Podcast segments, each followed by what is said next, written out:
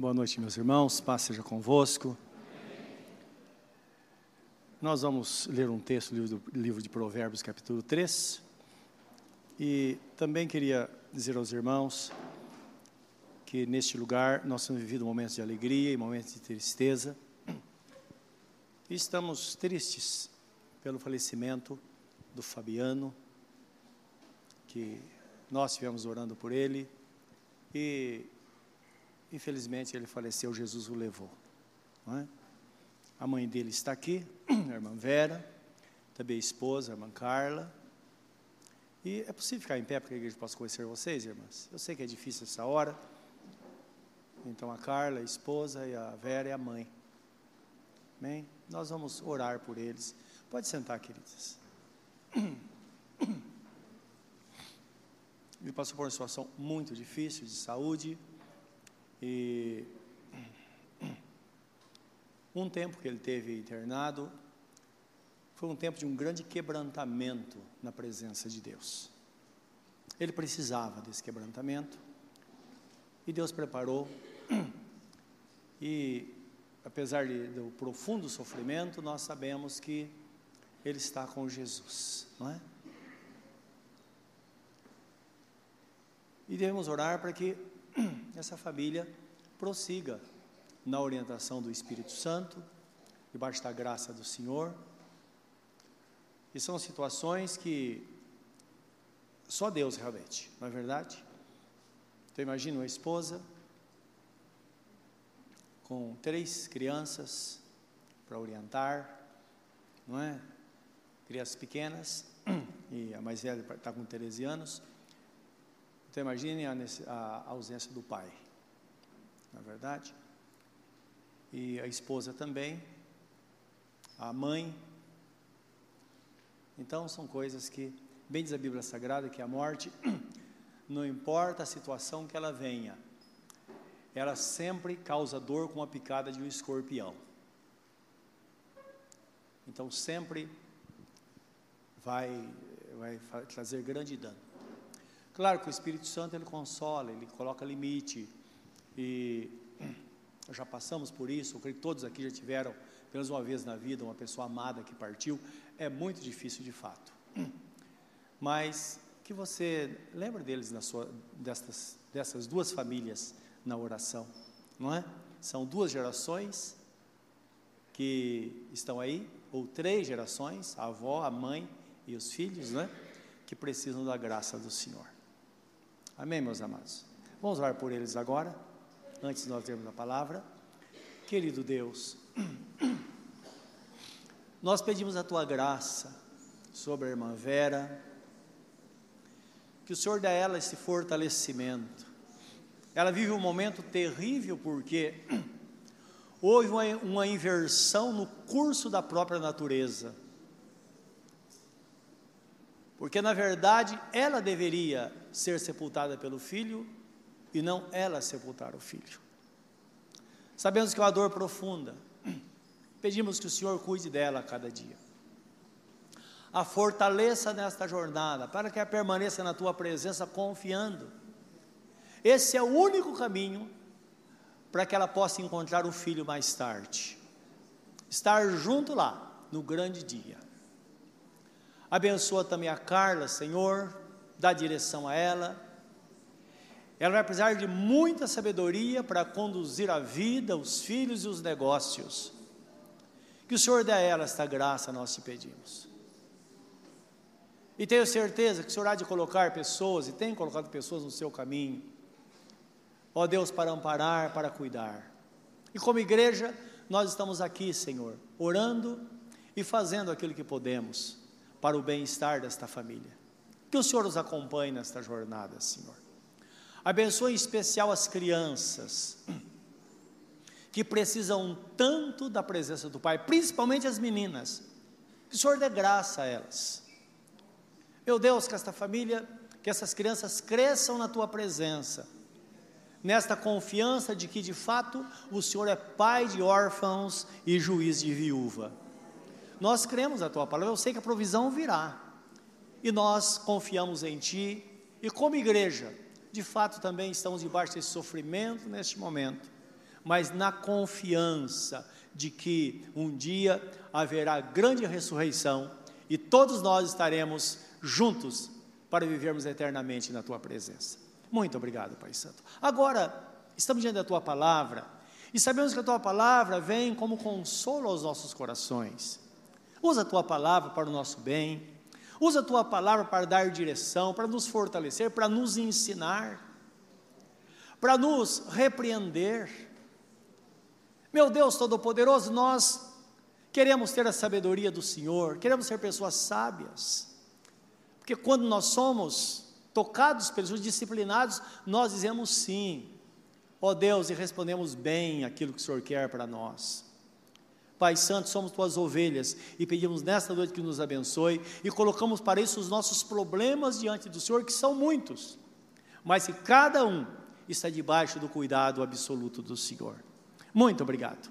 Abençoa cada um individualmente nesta noite, em nome do Senhor Jesus. Amém, Senhor. Amém. Livro de Provérbios, capítulo 3, meus irmãos, versículos 5 a 10. Diz assim a palavra de Deus: Confia no Senhor de todo o teu coração e não te estribes no teu próprio entendimento. Reconhece-o em todos os teus caminhos e ele endireitará as tuas veredas. Não seja sábio a teus próprios olhos, teme ao Senhor e aparta-te do mal. Isso será para ti, isso será remédio para o teu umbigo e medula para os teus ossos. Honra ao Senhor com a tua fazenda e com a primícia de toda a tua renda, e se encherão os teus celeiros abundantemente e transbordarão de mosto os teus lagares. Amém, Senhor. Amém. Confia no Senhor de todo o coração. É a recomendação bíblica dada pelo Espírito Santo através de Salomão, que é o autor dessas palavras. Nós bem sabemos que confiar no Senhor na verdade, é uma disposição para seguir a orientação e os ensinamentos do Senhor. Confiança é sinônimo, sinônimo de fé. E a fé se torna algo muito abstrato quando nós pensamos nela. Mas nós fazemos força para crer. E depois descobrimos que não cremos, não é? Agora, buscando, buscando de fato a definição da fé na Bíblia, fala que ela é o firme fundamento das coisas que nós esperamos. Então requer uma confiança e uma decisão, que seria uma disposição mental, de dizer: olha, o Senhor ensina, eu vou fazer. Isso vai acontecer sempre, não é? Porque a fé sem obras é morta, não é verdade? Como disse Tiago. Isaías 48, 17 diz assim: Assim diz o Senhor, o teu redentor, isto é, aquele que redime, que traz de volta o que se perdeu. O Santo de Israel, eu sou o Senhor, o teu Deus, que te ensina o que é útil e te guia pelo caminho que deves andar. Esse é o Deus que nós servimos. Amém? Se possível, grifa na sua Bíblia, que é muito importante esse texto. É claro que, às vezes, Deus nos ensina e nós não seguimos os seus ensinamentos. E há um lamento profundo de Deus, no versículo 18 fala assim: Deus fala, ah, se tivesse dado os ouvidos à minha voz, então a tua paz seria como um rio e a tua justiça como as ondas do mar. Indicando que de fato nós devemos seguir os ensinamentos. Jesus já dirigiu você para fazer algo extremamente útil? Alguma vez? Você já teve essa experiência? Creio que sim. Não é? Que de repente nós vemos, nos vemos numa situação, e às vezes é difícil acreditar que aquela situação vai dar certo. Porque é uma coisa totalmente diferente daquilo que nós pensamos. O caminho é outro. E nós só fazemos, ou só permanecemos ali, de fato, pela fé na palavra de Deus. Só pela fé me vem à memória um fato que ocorreu alguns anos atrás, vários anos atrás, de uma irmã, ela estava passando por um aperto muito grande. Uma pessoa crente, amava Deus. E essa irmã, ela trabalhava num banco aqui da região, como caixa, e faltou dinheiro no caixa. Não deu, não deu fechamento e faltava um valor alto. E virou um, foi uma questão, um problema muito grave. E ela era obrigada a pagar. Ou paga ou então perde o emprego. E o que indignava mais essa irmã é que a gerente do banco também era crente. E a gente falou: olha, não, não tem o que eu possa fazer por você. Então ela se sentia também injustiçada.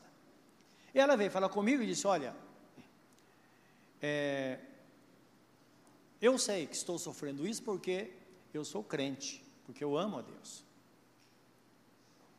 E eu já consultei é, quatro homens de Deus e todos eles falaram que de fato, se eu pagar, eu estou assumindo que eu roubei o dinheiro. Não é uma situação difícil? Então, eu vou perder o emprego, mas não posso pagar. E aí eu pensei, não é? Eu vou ser mais um, o próximo. Eu não posso ser o quinto, não é?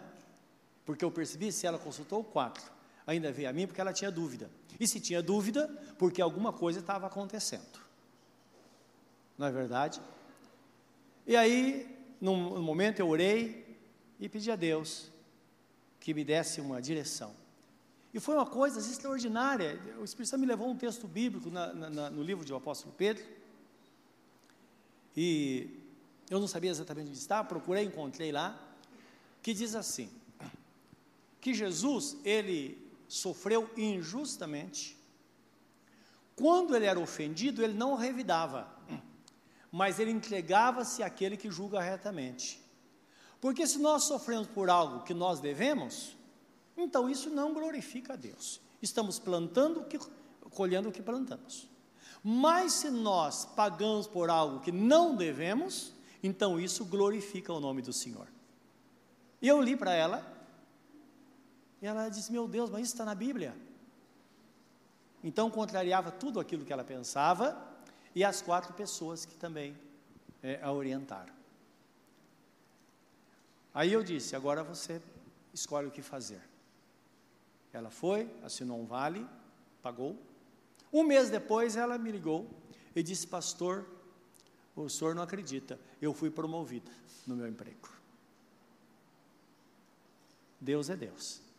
Então, às vezes, acontece, Deus dirige, dá uma direção, e nós não sabemos exatamente onde nós vamos chegar, mas Deus é fiel à sua palavra.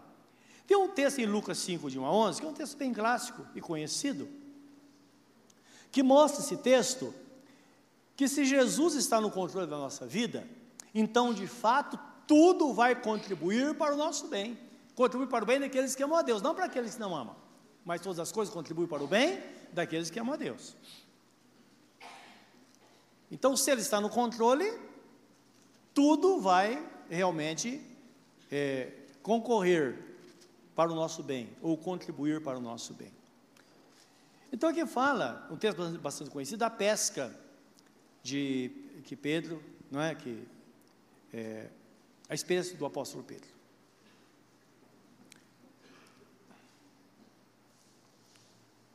Então aqui Jesus está chegando à praia para pregar e ele precisava se ele precisava é, distanciar da multidão que o acompanhava.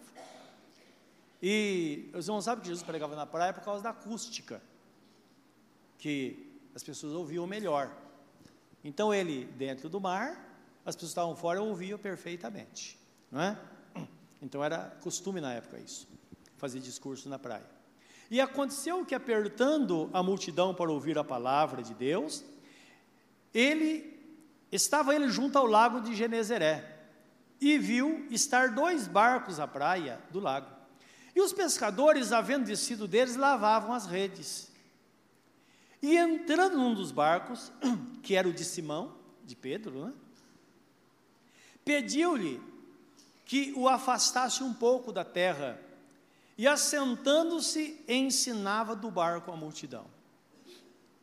E quando acabou de falar, disse a Simão: Faze-te ao mar alto e lançai as vossas redes para pescar.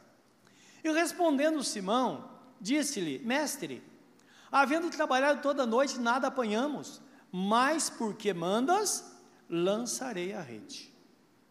E fazendo assim, colheram uma grande quantidade de peixe, de peixes, e rompia-se-lhe as redes. Rompia-se-lhes a rede. E fizeram um sinal aos companheiros que estavam do outro barco para que os fosse ajudar, e foram, e encheram ambos os barcos de maneira tal que quase iam a pique. E vendo isso, Simão Pedro prostrou-se aos pés de Jesus, dizendo: Senhor, ausenta-te de mim, porque sou um homem pecador. Pois que o espanto se apoderara dele e de todos que com ele estavam, por causa da pesca que haviam feito. E de igual modo também de Tiago e João, filhos de Zebedeu, que eram companheiros de Simão. E disse Jesus a Simão: Não temas, de agora em diante serás pescador de homens. E levando os barcos para a terra, deixaram tudo e o seguiram. Amém.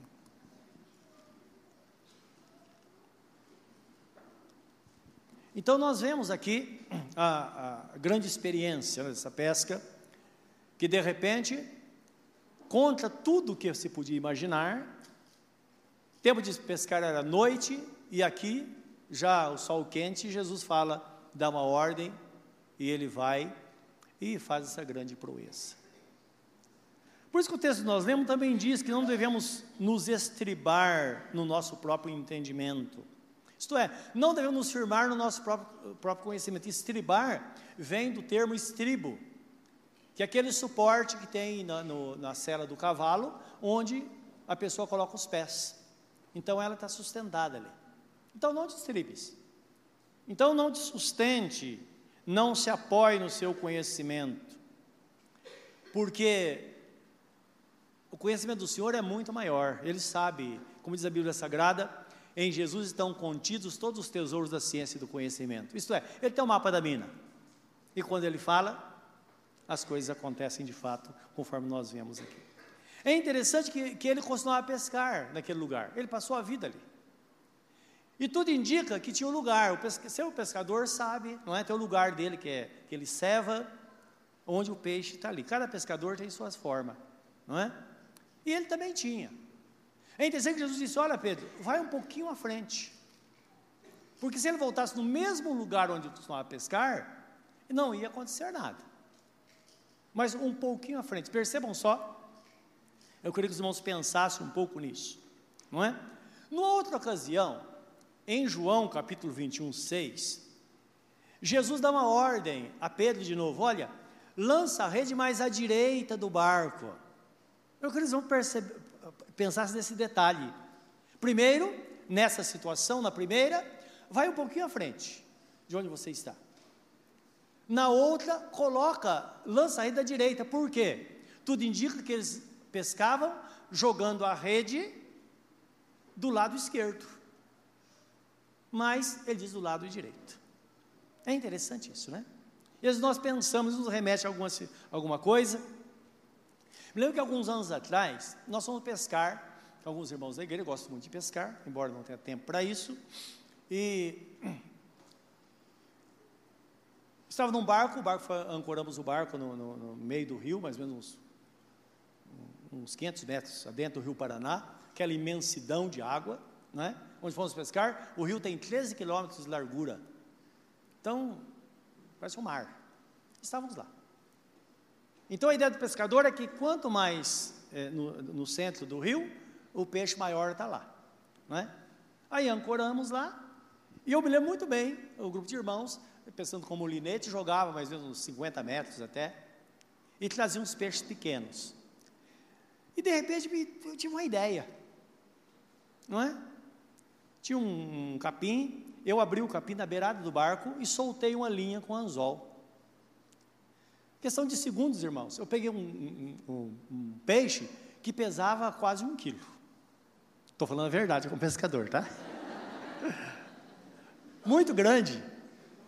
Os irmãos assustaram. Quer dizer, o peixe estava embaixo do barco. E ele jogando lá longe. Não é verdade? então eu entendo, não é porque é engraçado isso, né?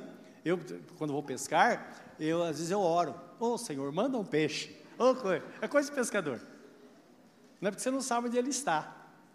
Mas é interessante, então eu entendo o pensamento do apóstolo, do, dos pescadores aqui, que eles tinham aquele hábito, eles iam lá. Aí Jesus vem e dá uma palavra. Imagine quando eles estavam pescando, talvez Jesus dizendo: Olha, ó, à direita, é à direita. Não é? Não coloca de esquerda. Eles fizeram a vida inteira do lado esquerdo. Não, do lado direito. Lá estava o grande cardume. E na primeira situação, não um pouquinho à frente, porque está lá. Então Jesus ele conhece todas as coisas. Por isso que ele fala que ele nos ensina o que é útil e devemos confiar de fato na sua palavra. E até que ponto vai a nossa confiança? Imagina o apóstolo Pedro. Nós conhecemos a personalidade dele, era um cara volúvel, teve, tinha lá suas dúvidas, mas ele andou sobre as águas, o único na, em toda a história. E ele também, certa vez, precisava de dinheiro para pagar imposto e foi falar com Jesus. Jesus falou: Olha, Pedro, vai ao mar, lança o seu anzol. Então eu fico imaginando ele pegar aquela varinha, não é? Coloca uma isca e joga lá. O primeiro peixe que pegar, se abre a boca dele que tem uma moeda dentro da boca desse peixe. E é exatamente o valor do imposto, olha, o dobro do valor. Então aproveita, paga o seu e paga o meu também. Jesus falou. E Pedro foi, quando lançou o anzol, o primeiro peixe que puxou tinha uma, uma, uma moeda, que talvez alguém tenha perdido lá, e o peixe pegou. Não é porque peixe faz isso, não é? Então, e estava lá o valor.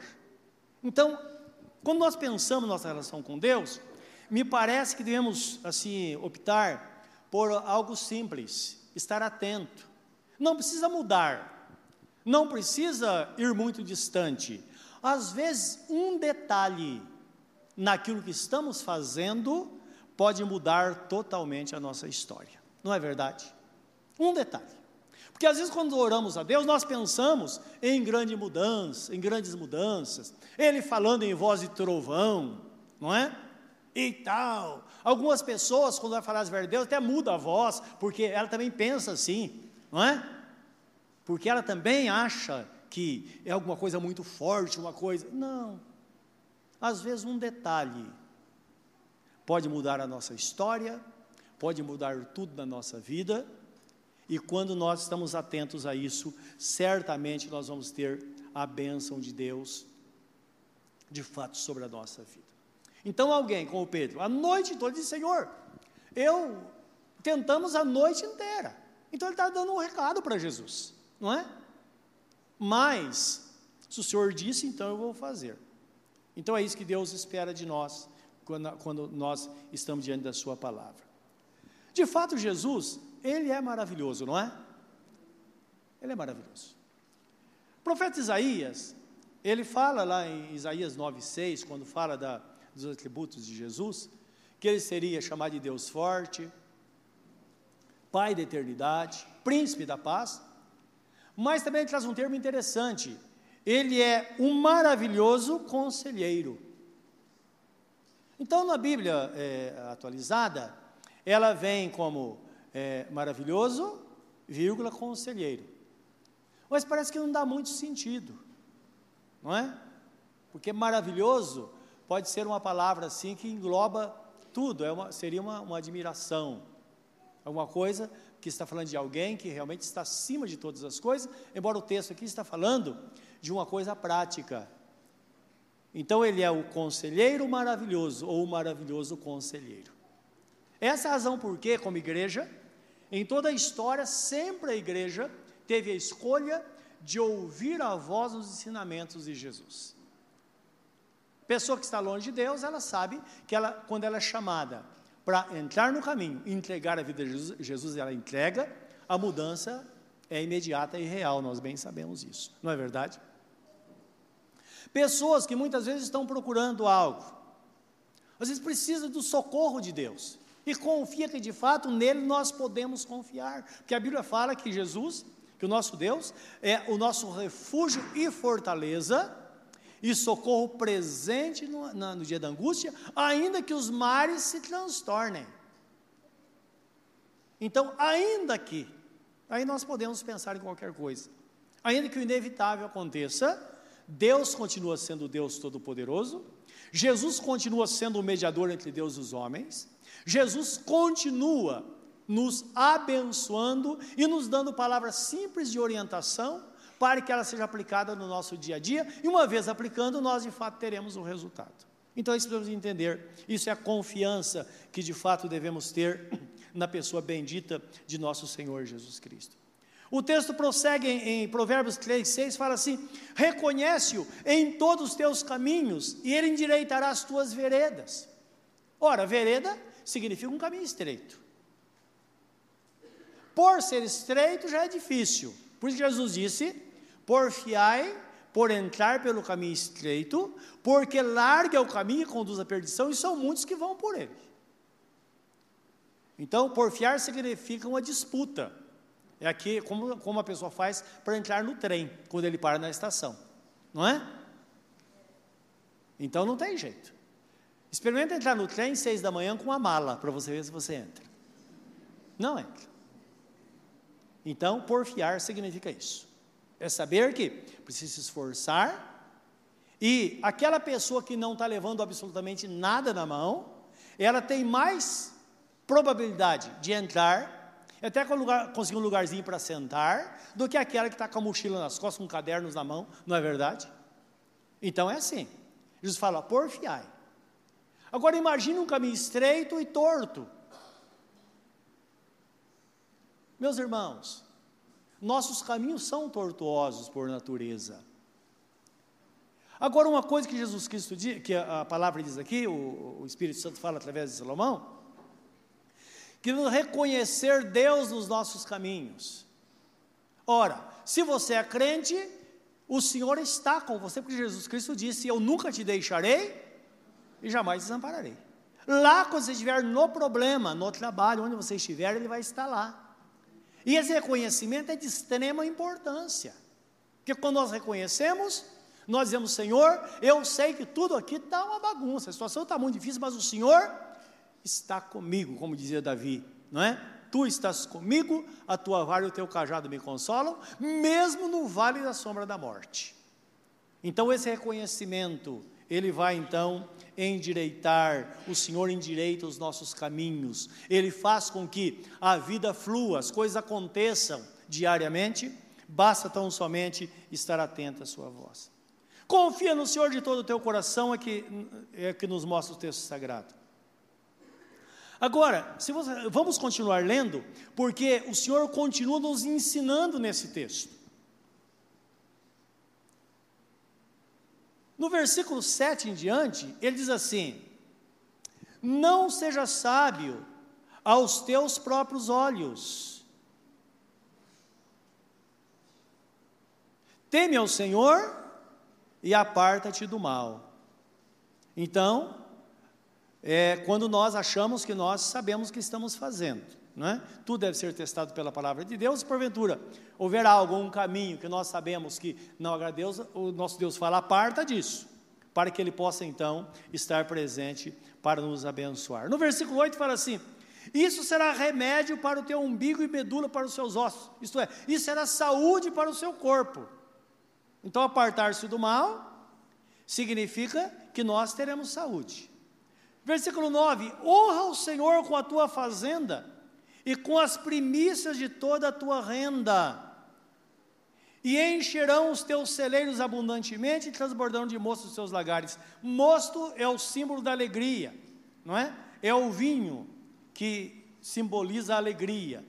Então, quando nós fazemos isso, o nosso Deus fala: Deixa comigo, porque se você fizer isso, se a primícia dos teus ganhos vem para minha casa, o que é a primícia dos ganhos? É o dízimo da igreja. Não é verdade? Primeiro, me lembra a experiência que eu tive no início da minha conversão? Todos nós precisamos estar atentos a isso. Que muita coisa mudou na minha vida, muita coisa. E Deus começou a abençoar, estava com um emprego bom, tudo em ordem. E o pastor da igreja sabia que eu era o arrimo da minha família, meu pai tinha falecido, e sempre ele quando encontrava comigo, ele perguntava, fazia perguntas, né? E nós nos encontramos no corredor da igreja, ele falou, me cumprimentou, me deu um abraço, falou, como você está? Ah, tá tudo bem. E a família, como está? Está tudo em ordem. E financeiramente, como vocês estão? Eu disse, ih, pastor, aí não está muito bem, não. Eu tenho um bom emprego, um salário razoável. Eu disse, mas não dá. Eu disse, você dizima? Eu disse, pastor, o pior é que não sobra. E falei, é, não é? Então nós entendemos pessoas hoje. Não sobra. E escuta, filho, você acha que Deus está esperando a sobra? Quando Deus fala fazer prova de mim, Ele está confiando que nós vamos dar as primícias para que 90% fique em nossas mãos, seja multiplicado por Ele. Ele diz: como que Deus vai multiplicar depois que, que no final de todo, mesmo que você pague todas as dívidas e dizime ao Senhor depois, como que Ele vai multiplicar, sendo que já foi tudo? Aí, a disciplina de fé teria que ser muito maior. Não é verdade? Porque alguma conta vai ficar sem pagar. É verdade ou não é? E eu entendi, é interessante que naquela hora eu entendi. Ele até usou um termo assim, porque ele era da roça, como eu também fui. Ele disse: na, na roça a gente dá para os porcos a, a sobra, para os cachorros. Lá não se compra ração para os cachorros. Os cachorros comem o resto do, do almoço e da janta. Não é? Ele disse: filho, mas Deus não. Deus coisas mais sofisticadas. A, a primícia tem que ser do Senhor. Ele ensinou ao povo de Israel isso, a primícia dos frutos da terra, a primícia de tudo tem que ser do Senhor, para que a bênção seja derramada, de fato, sobre as nossas vidas. E nós sabemos que na história da igreja de Cristo, existem muitas pessoas vitoriosas, e eu poderia contar para vocês aqui dezenas de testemunhos que eu ouvi, além da minha experiência pessoal, como Deus soluciona os problemas. Quando nós dizemos, Senhor, sou ensinado por Ti, e eu vou aplicar a tua palavra. Como Pedro disse: Senhor, eu vou jogar o anzol porque eu sei que lá vai estar moeda na boca do peixe. Eu vou lançar a rede, o Senhor disse: o cardume vai estar lá. Então, essa é a experiência que Deus quer que tenhamos. E quando fala, confia no Senhor de todo o teu coração, é a aplicação da fé na palavra do Senhor, que é simples e aplicável agora, se nós quisermos. Amém, meus amados? A decisão pode ser agora do nosso coração. Pense nesta palavra hoje. Qual área da sua vida que você precisa intensificar a sua fé e tomar decisão? Não tenha medo de tomar decisão quando Jesus está ensinando você, porque só o tempo vai mostrar. Agora é importante que no futuro você possa contar uma história como essa que eu estou contando do passado e dizer graças a Deus que de fato eu entendi, dei um passo de fé, o Senhor agiu e as coisas mudaram. Deus tem o melhor para a sua vida como servo do Senhor. Curva o seu semblante na presença dEle nesta hora e vamos orar. Querido Deus, estamos na tua presença neste momento. Pedimos que a tua graça, ó Deus, e a tua palavra seja selada nos nossos corações e que tenhamos ouvidos para ouvir diariamente a tua voz. Os pequenos detalhes da vida nos conduzirá à vitória. E que nesta noite o teu Espírito Santo nos ajude, ajude cada um de nós, em qualquer decisão que for tomada, que esteja de acordo com a tua santa vontade, Senhor. Não precisa ir longe para que a mudança aconteça a bênção está perto de nós, como está escrito, que a provisão está mais perto de nós do que nós imaginamos. O Senhor, como provedor, o Senhor antevê o problema e já tem a provisão. Assim como o cordeiro estava ao lado do altar, quando Abraão estava para oferecer o seu filho, assim a bênção está bem perto de nós e não precisamos sofrer ó oh Deus, nenhuma dificuldade, bastão somente ouvir, estar atentos para olhar que a solução está mais próxima de nós do que nós imaginamos. Que a tua graça esteja sobre nós. Possamos seguir esta jornada com tua presença na nossa vida e nos nossos caminhos, desde agora e para sempre. Amém, Senhor.